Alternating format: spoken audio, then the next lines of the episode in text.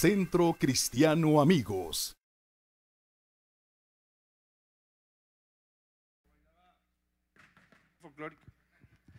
Buenas tardes, ¿verdad? Así déjenlo en cero. No, déjenlo en ceros el reloj. Que no camine. Oye, Omar, ¿qué onda? Algo echan en el aire aquí que. Como que se me enchilaron los ojos. Me siento especialmente privilegiado de estar hoy aquí por varias razones. Pero ya pasaron 20 segundos, entonces el tiempo va corriendo muy rápido.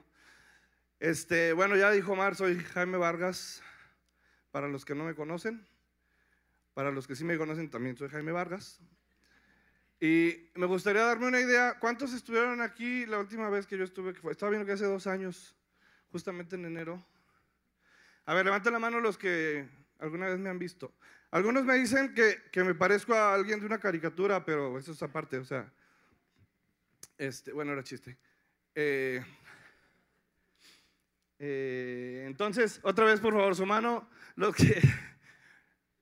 Ok, hay un montón que no. Entonces, háganme un favor, yo ya les dije mi nombre, entonces a las tres díganme el suyo, porque a mí mi madre que está por ahí me enseñó que no hablara con desconocidos, entonces así nos presentamos, ¿no? Entonces, una, dos, tres.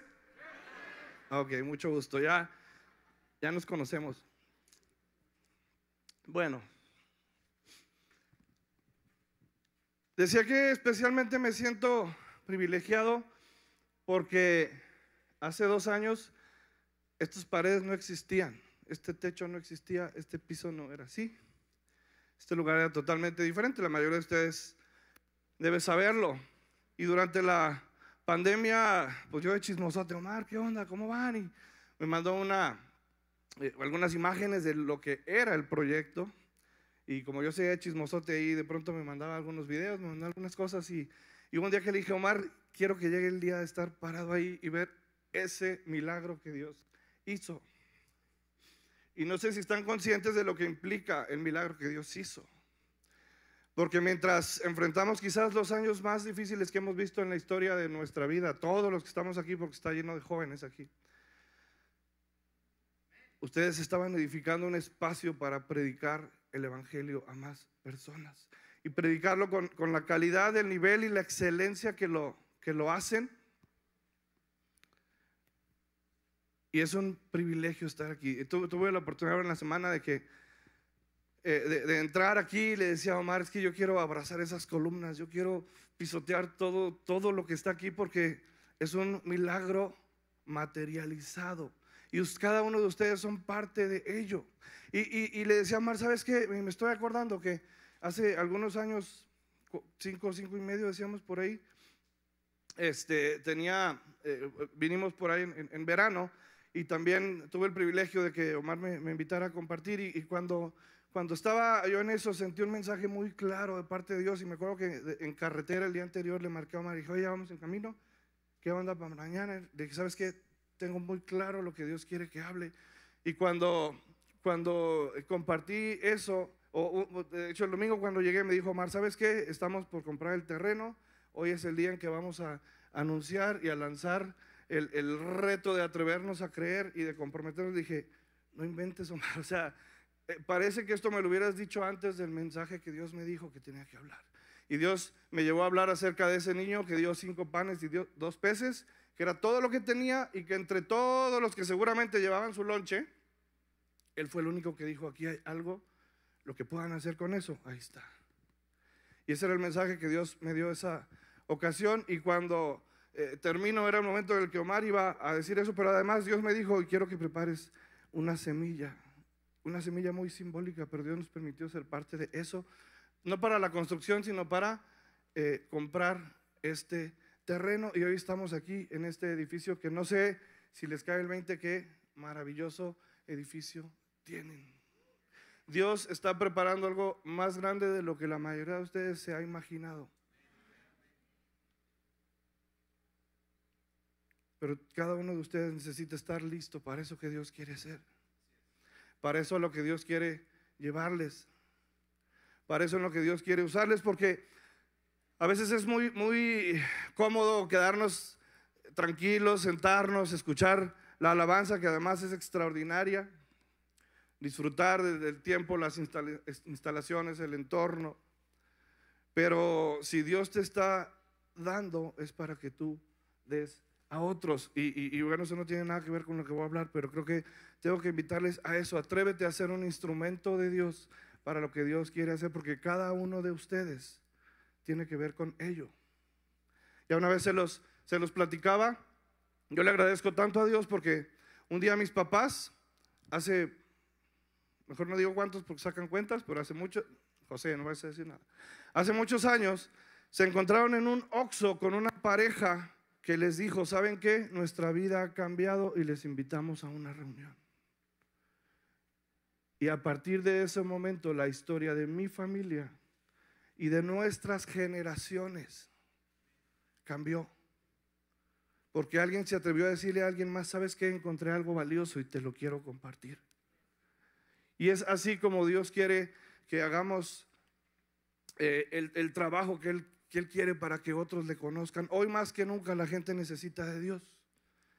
Aunque quizás hoy más que nunca, al menos en, nuestros, en nuestra generación, quizás hoy más que nunca la gente cree que no le necesita. Hoy más que nunca la gente necesita de Dios. Yo, no sé cómo, cómo te tocó vivir estos últimos dos años.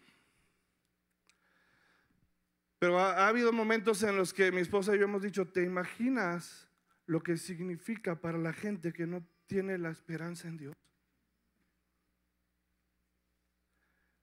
Si para nosotros que decimos o que conocemos a Dios, ¿qué será para aquel que no tiene su esperanza en Dios? Y tú y yo sabemos dónde están las respuestas y muchas veces nos callamos.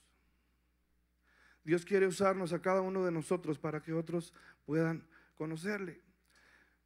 Hoy quiero hablar un, poco de, de, las, de la manera, e, e, el mensaje se llama preguntas sin respuesta. Y ahorita van a entender por qué se llama preguntas sin respuesta. Pero quiero, en, primer lugar, hacer notar cómo Dios nos ha dado herramientas para enfrentar las situaciones difíciles, las crisis. En el libro de los Hechos, si, quieren seguirme en su Biblia, quiero leer un par de versículos en el libro de los Hechos, capítulo 12.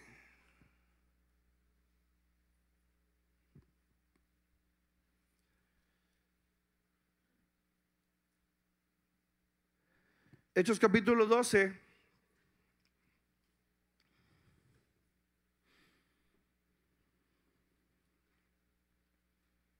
Ah, primero al 16.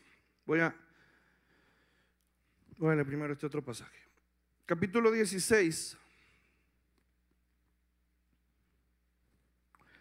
Encontramos una historia que en lo personal me parece, me parece fascinante, donde encontramos a Pablo, el apóstol Pablo, y Silas. Algunos piensan que Silas era la esposa de Pablo. No, eran compañeros en el ministerio. Aunque el nombre suene raro, es nombre de hombre. Ahí para los que están pensando en nombres para sus hijos, ahí tienen una opción. Capítulo 16, versículo 22.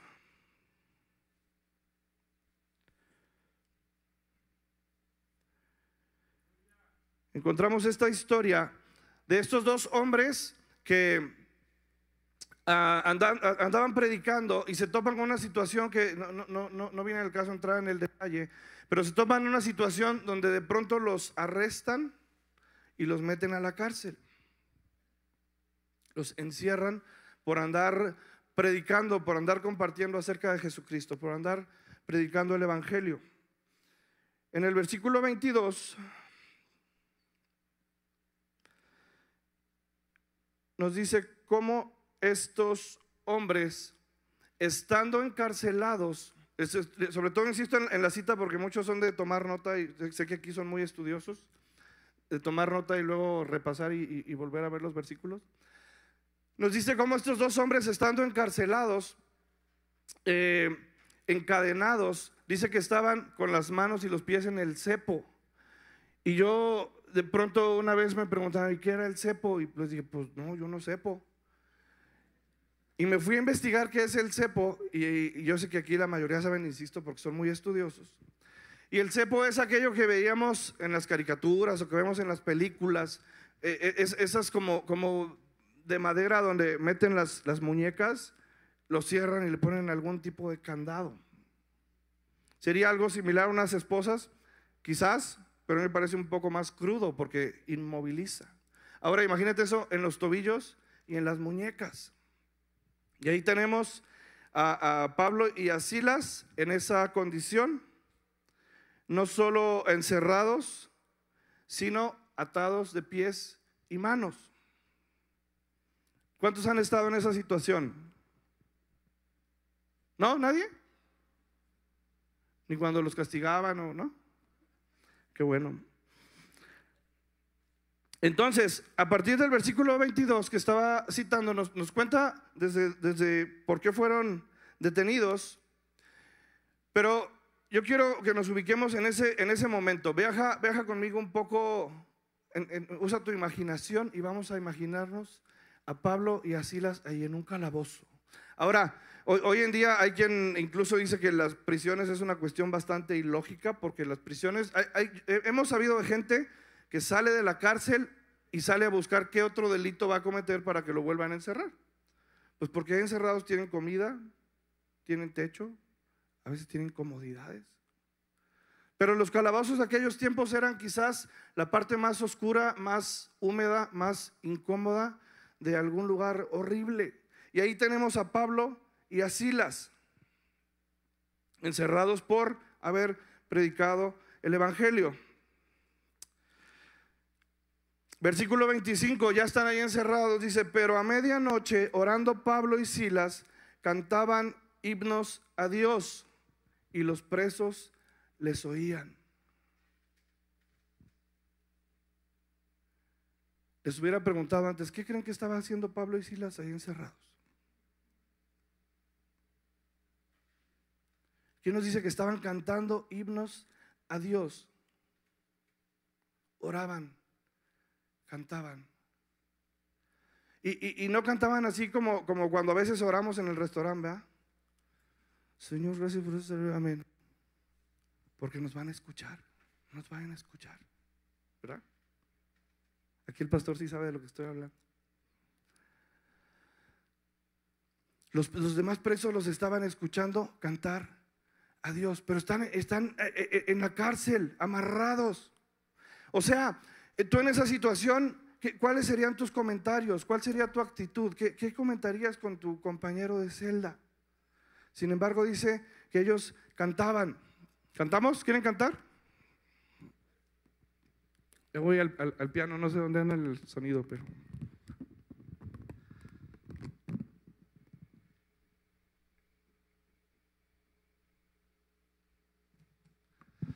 Yo me imagino yo me imagino que soy yo el que no está haciendo lo que debe. Ese lugar, cierra un momentito tus ojos. Y trata de imaginar ese lugar oscuro. Quizás te resulte fácil imaginarlo si, si recuerdas alguna película de esas antiguas. Las ratas corriendo entre los rincones Quizás alguna gotera por ahí constante.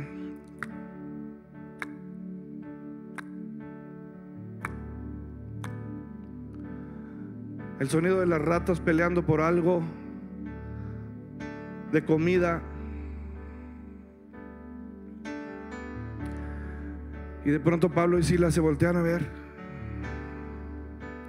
Y en medio de esa dificultad, en lugar de, de quejarse, Quizás comenzaron a cantar, tu fidelidad es grande,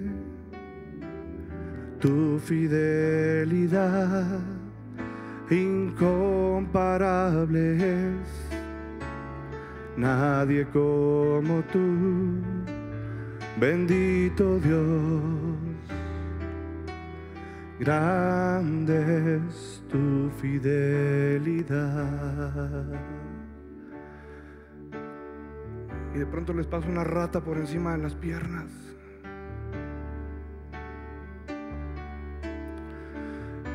Y quizás enfrentaron pensamientos de decir, ¿cómo es posible que estemos aquí si servimos a Dios? Y quizás alguno de ellos se atrevió a externarlo, le dijo al otro, oye, ¿cómo puede ser que estemos aquí? Y quizás la respuesta fue algo así como, Dios sigue siendo Dios. Dios sigue siendo fiel. Y Dios sigue teniendo un plan.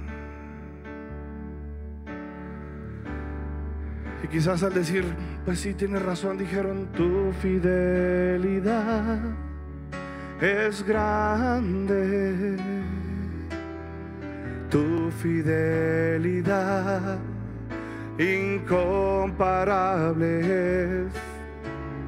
Nadie como tú, bendito Dios. Grande es tu fidelidad. Ahora seguramente tú no estás hoy en un calabozo, pero quizás estás enfrentando una dificultad o quizás la dificultad más grande de tu vida. O quizás has pasado por los momentos más difíciles de tu vida en los últimos años. Y si es tu situación, yo te voy a invitar que como Pablo y Silas te atrevas a cantar en medio de la dificultad. Y si tú eres uno de esos que hoy quiere decir, yo voy a cantar a Dios a pesar de las circunstancias, ponte de pie ahí en tu lugar. Así muy tranquilamente, ponte de pie. Si con todo tu corazón hoy decides cantarle a Dios en medio de la tormenta, te voy a invitar a que le digas, tu fidelidad es grande, tu fidelidad incomparable. Nadie como tú, bendito Dios. Grande es tu fidelidad. Dilo una vez más, aunque las cosas estén oscuras, tú eres fiel. Tu fidelidad es grande. Tu fidelidad incomparable es. Nadie como tú, bendito Dios. Grande es tu fidelidad. Porque no solo dices con todo el corazón y con todas tus fuerzas. Tu fidelidad es grande. Fidelidad incomparable es. Nadie como tú. Bendito Dios. Grande es tu fidelidad.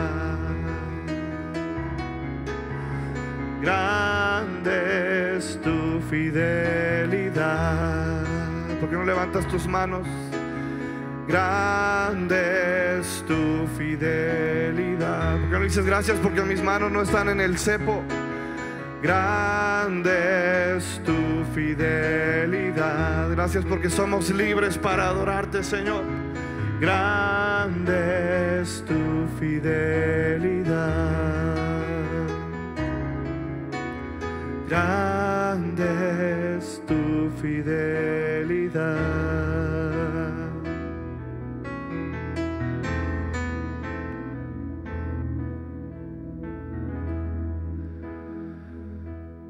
¿Por qué no le dices, Señor, gracias porque tú has sido fiel? Quizás sientes en tu corazón que necesitas pedirle perdón porque no has valorado que Él ha estado ahí.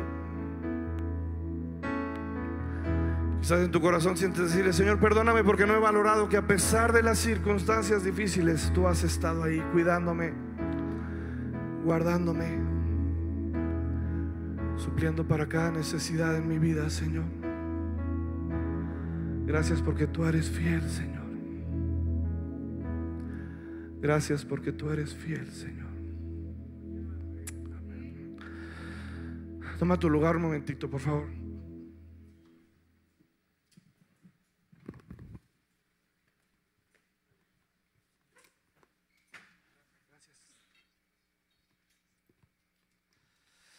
Dios ha sido fiel, sí o no?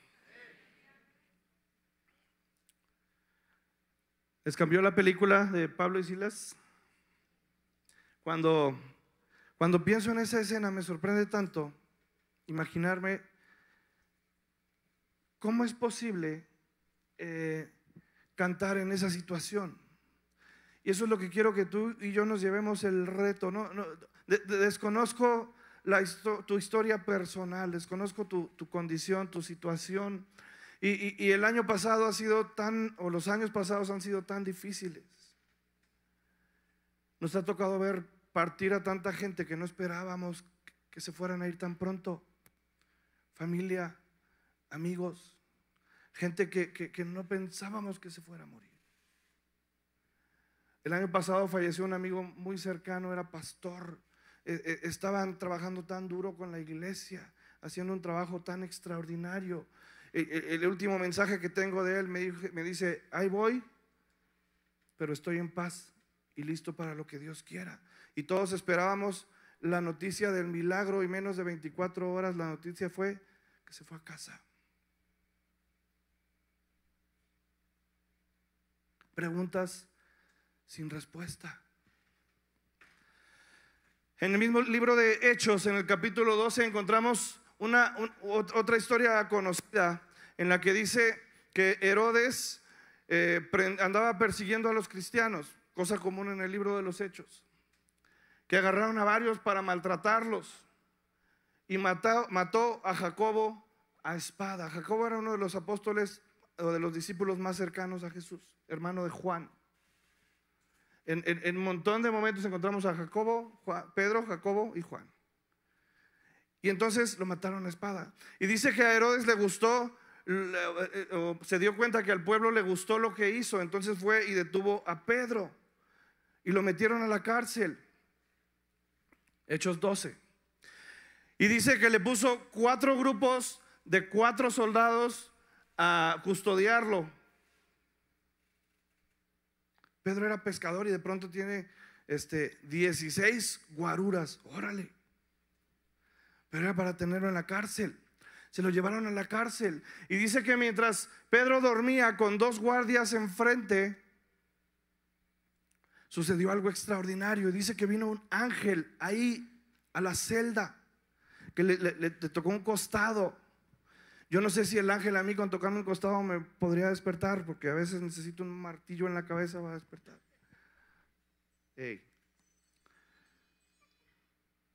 Y entonces,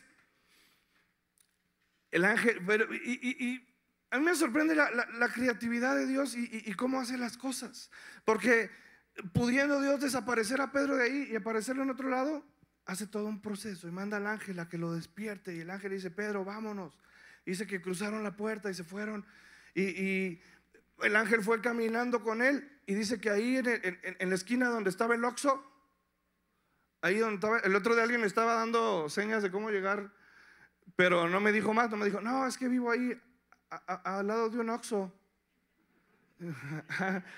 Gracias por la invitación, ¿verdad? Sí, ahí, te caigo.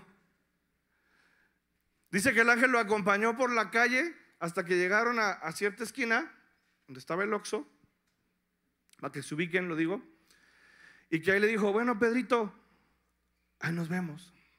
Y sucede una, una cuestión tan interesante porque dice que Pedro llegó a, la casa donde estaban orando por él.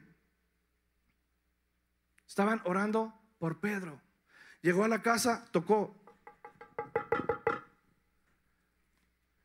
Dice que vino y se asomó la, muchacha ahí que les ayudaba, una de las siervas. Vio a Pedro en las cámaras del circuito cerrado. Y en lugar de ir a abrir la puerta, se fue a decirles a todos, oigan, llegó Pedro. Y entonces, ¿cuál Pedro? Pues Pedro. ¿Quién? Pedro, por el que estamos orando. Y dice que la respuesta de la gente fue, estás loca. Pedro está en la cárcel. Y no nos interrumpas que estamos orando para que Dios libere a Pedro. Déjanos seguir orando. Algo así dice, ahí, lo, lo leen de tarea. Estás loca. Y luego dice que a alguien se le ocurrió la grandiosa idea y se inventó una teología nueva. Debe ser su ángel. O sea, no es Pedro, es el ángel de Pedro. O sea, estaban orando. Hasta me acuerdo de un chiste, pero no tengo tiempo para los chistes. Y luego, ah, no, no, no, no, hoy, hoy ya me, me, fui con otro rollo. Hoy tengo el privilegio que me acompañen mi esposa, mis hijas, mi suegra favorita. Es que ella empezó a decir que yo era su yerno favorito, entonces, no porque yo tenga muchas suegras. Y ella tampoco tiene muchos yernos, nomás soy yo, pero bueno. Pero soy el favorito y eso que quede claro. Entonces, ah, ¿por qué? Por los chistes. Aquí me siento así como que, eh, papá. No tengo tantos chistes malos, además.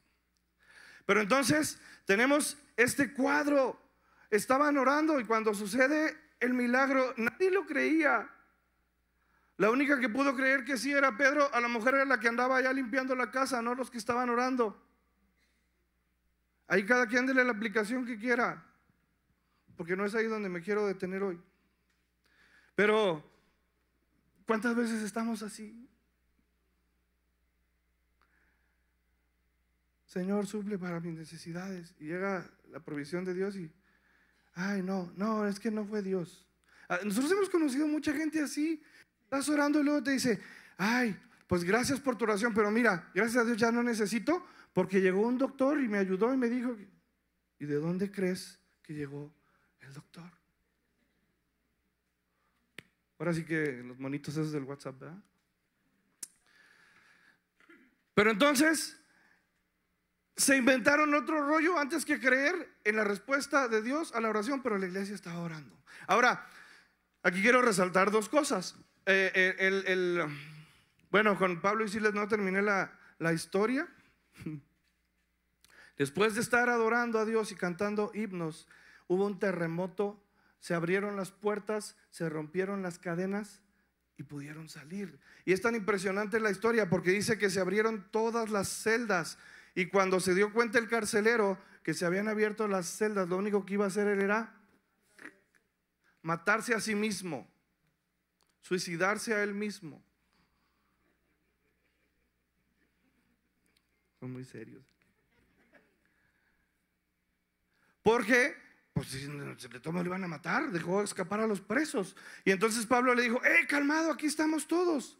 Nadie se fue. Y Pablo en lugar de, le abrieron la, cárcel y en lugar de irse, se sienta a predicarle y se va a tomar un cafecito con esas para predicarle. Y el carcelero y su familia se convirtieron y ahí encontramos el famoso versículo donde dice, cree en el Señor Jesucristo y serás salvo tú y toda tu casa. Pero era su momento de escapar, sí, pero era la oportunidad de salvar a una familia. Y, no solo creyeron, se bautizaron. Y sabrá Dios el impacto de esa acción de Pablo. Entonces, quiero resaltar dos cosas. En la historia de Pablo vemos cómo el adorar a Dios en medio de las circunstancias difíciles produce milagros. En la historia de Pedro, donde la iglesia estaba orando, aunque cuando Pedro llegó no creían que era, eh, este es un disfrazado de Pedro. Señores, estaban orando por Pedro. Pero entonces aquí podemos ver la oración produciendo un resultado milagroso. Pedro es liberado de la cárcel. Ahora, muchas veces las situaciones difíciles que tú y yo enfrentamos se parecen a esa cárcel. Entonces, número uno, número dos, en el orden que quieras, ora y adora. Pero es que a veces la oración que hacemos es, ay Diosito, ¿por qué me pasa esto a mí? Y ya decimos que oramos. Y todo el día estamos diciendo eso, entonces decimos, lloro todo el día. me la paso orando. Eso no es oración, eso es queja.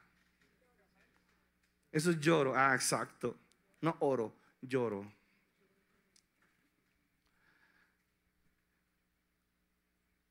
Alabanza o queja avanza.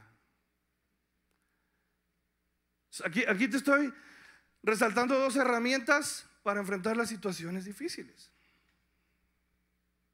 Ellos estaban en la cárcel e hicieron lo correcto y, hubo una respuesta de Dios. Pero hay, pero hay una parte y es, y es con, con, lo que quiero terminar hoy. A ver si arreglan esos relojes que no funcionan.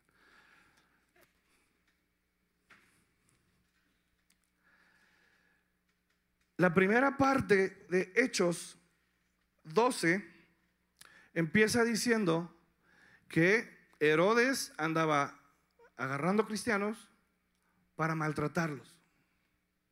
¿Estos cristianos oraban? Pues sí, como nosotros.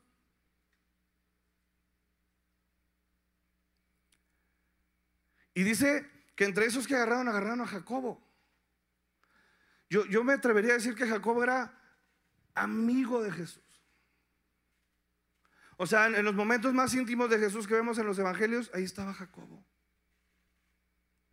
Y dice que Herodes lo mató a espada.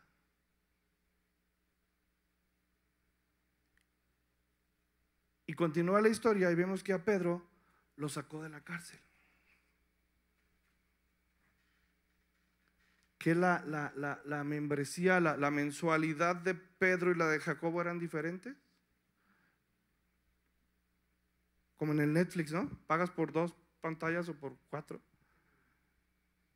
Señor, yo quiero membresía que incluye sacada de la cárcel y Jacobo no. Y es ahí donde están las preguntas sin respuesta. Porque yo he llegado a entender que Dios, que Dios, siendo Dios, no, no tiene necesidad de sentarse a explicarnos lo que va a hacer. Aunque a veces creas que sí. Aunque a veces sientas que tiene que venir a pedirte permiso. Porque a veces sentimos que Dios tiene que pedirnos permiso. Porque a veces Dios nos está rescatando de un caos en nuestra vida y nos cierra una puerta por salvarnos y ahí estamos haciendo un berrinche porque no se hizo como yo quería. ¿Saben de lo que estoy hablando? Ay, qué bonito se siente. Yo pensé que nomás a mí me pasaba. Y entonces, Dios tiene planes mucho más grandes de lo que tú y yo podemos entender. Y entonces nuestro propósito en la vida tendría que ser buscar cada día alinearnos a ese propósito grande de Dios. O sea, ¿tú crees que Dios la pura que gane las chivas? Uy. ¿O que gane el América?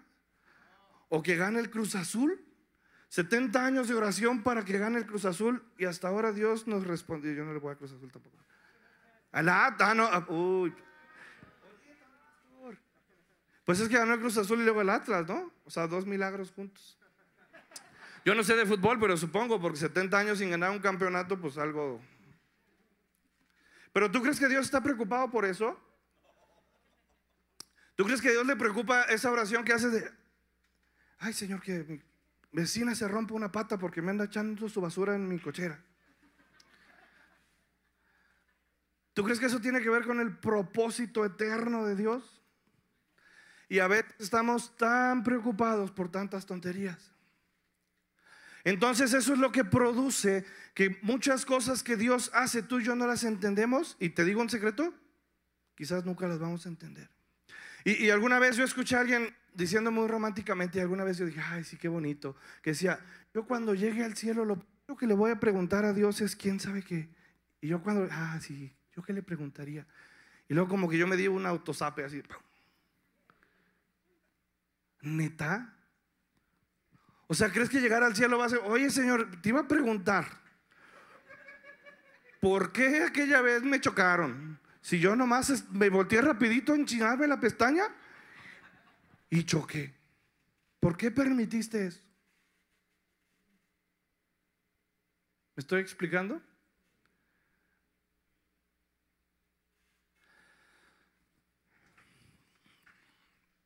Hace poco más de 15 años me tocó despedir a mi padre de esta tierra sin, sin esperarlo.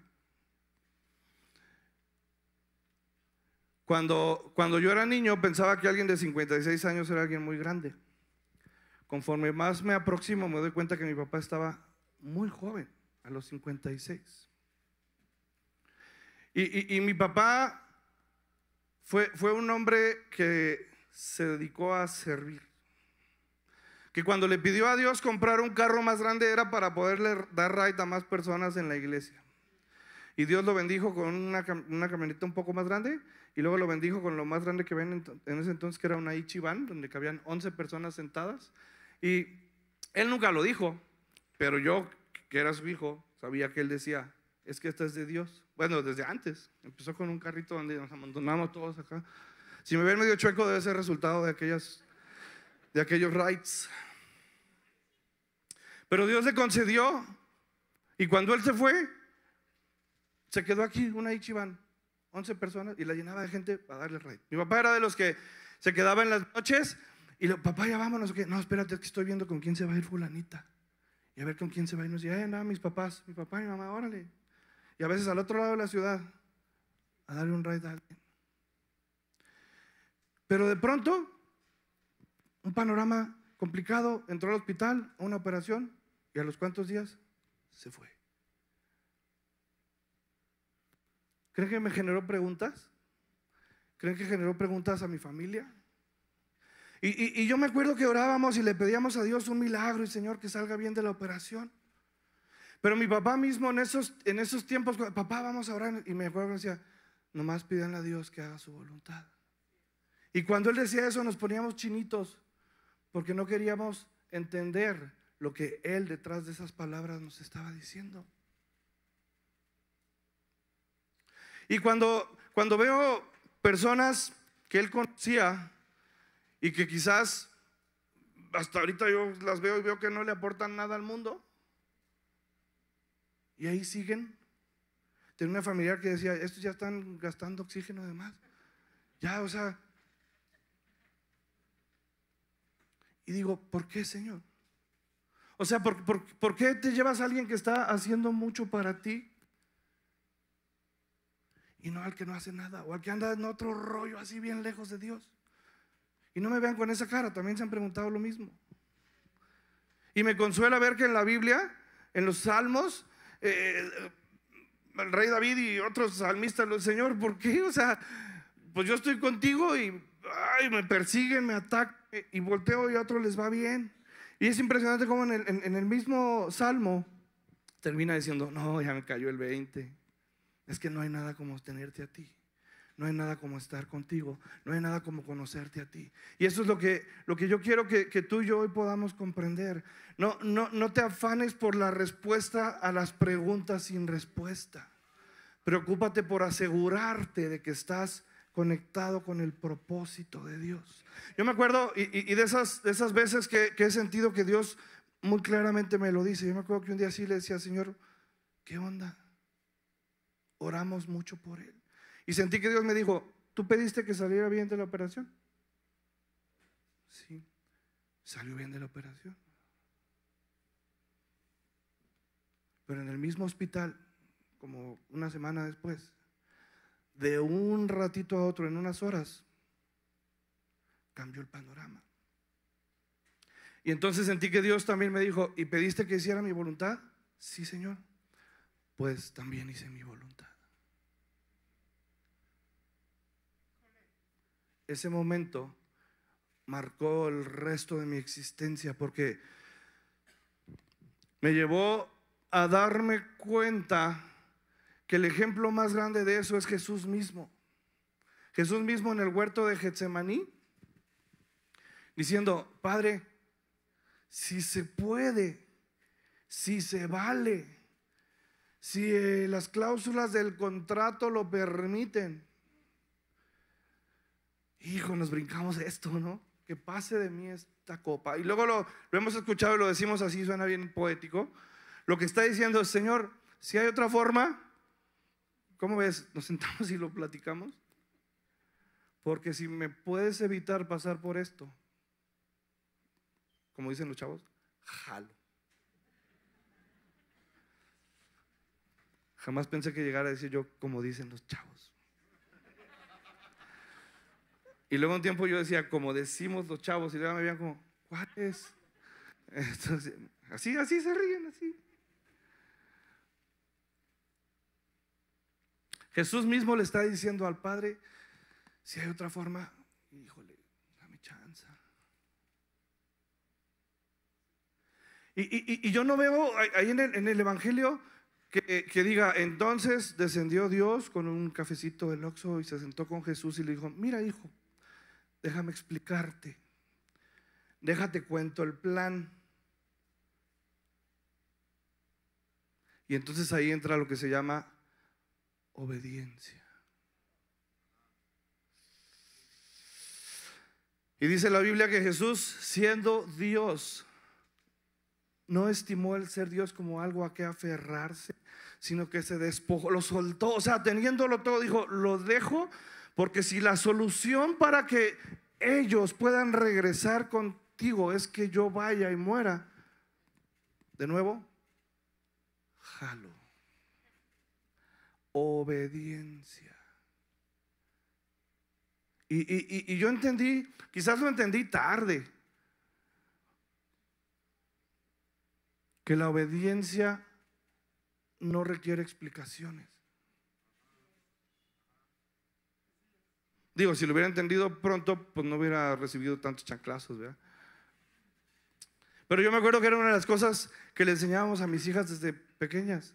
Es que si no lo haces totalmente, si no lo haces inmediatamente y si no lo haces alegremente, no estás obedeciendo.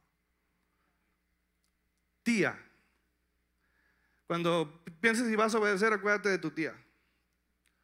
Porque deberías obedecer totalmente, inmediatamente y amablemente o alegremente o invéntate lo que quieras, pero que por ahí vaya. Obediencia. Y el ejemplo más grande de, alguien pidiendo algo, pero pidiendo que por encima de eso se haga la voluntad de Dios es Jesús.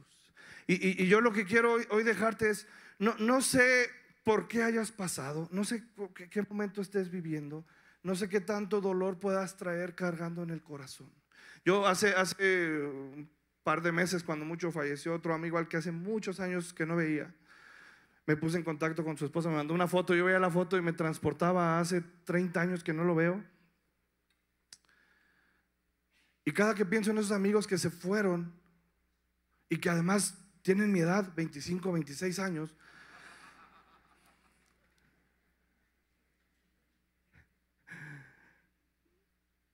me lleva a esas preguntas sin respuesta que es el, si parecía que tenían tanto por hacer, ¿por qué?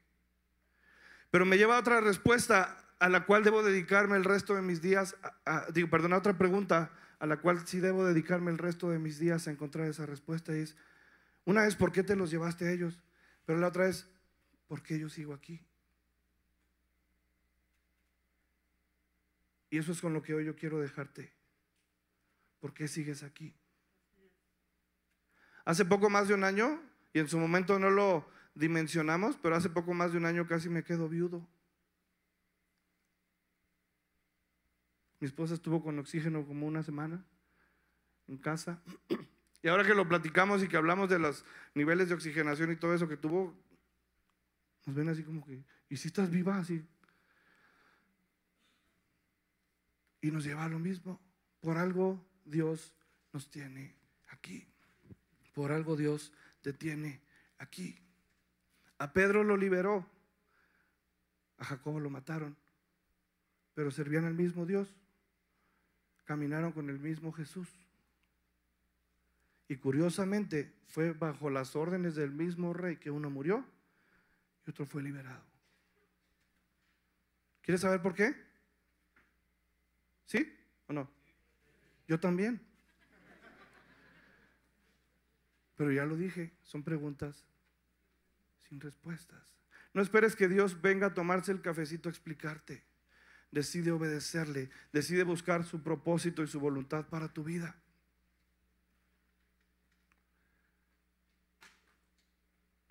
Si has sufrido la pérdida de alguien, decide aceptar la situación y decir, Dios, por encima de todo te voy adorar, te voy a servir. Por encima de todo voy a hacer lo que tú quieras. Voy a hacer tu voluntad y voy a buscar y a cumplir tu propósito para mi vida. ¿Por qué no cierras un momento tus ojos? Y te voy a invitar a que se lo digas de esa manera. Con tus palabras. Y, te voy a invitar, a, a veces somos muy dados a, a pensarlo y sí, sí, Dios sabe que lo estás diciendo. Pero yo he llegado a entender que, que aunque Dios conoce tus pensamientos, el diablo no. Entonces cuando tú y yo lo hablamos, nos aseguramos de que también el diablo escuche lo que estamos diciéndole a Dios. Y te voy a invitar a que abras tu, tu boca y que le digas, Señor, hoy decido buscar tu propósito. Hoy decido hacer tu voluntad. Hoy decido no perderme en las preguntas sin respuestas. Quiero ser guiado por ti, a tu propósito, a tu voluntad. Hoy renuncio a mi deseo de hacer las cosas para que sea tu voluntad en mí, para que sea tu propósito en mí, para poder ser un instrumento para tus planes eternos. Aquí está mi vida para honrarte a ti, para adorarte, para bendecir tu nombre. Porque no le dice, Señor, te necesito, necesito de tu gracia, necesito de tu misericordia, necesito de tu amor. Gracias, gracias porque tú eres bueno. Gracias porque puedo confiar en ti.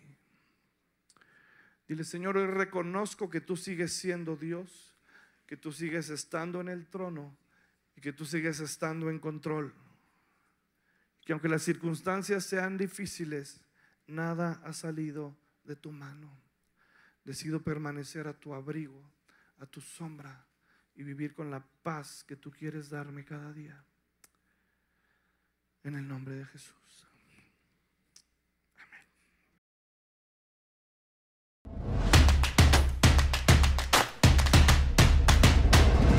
Centro Cristiano Amigos.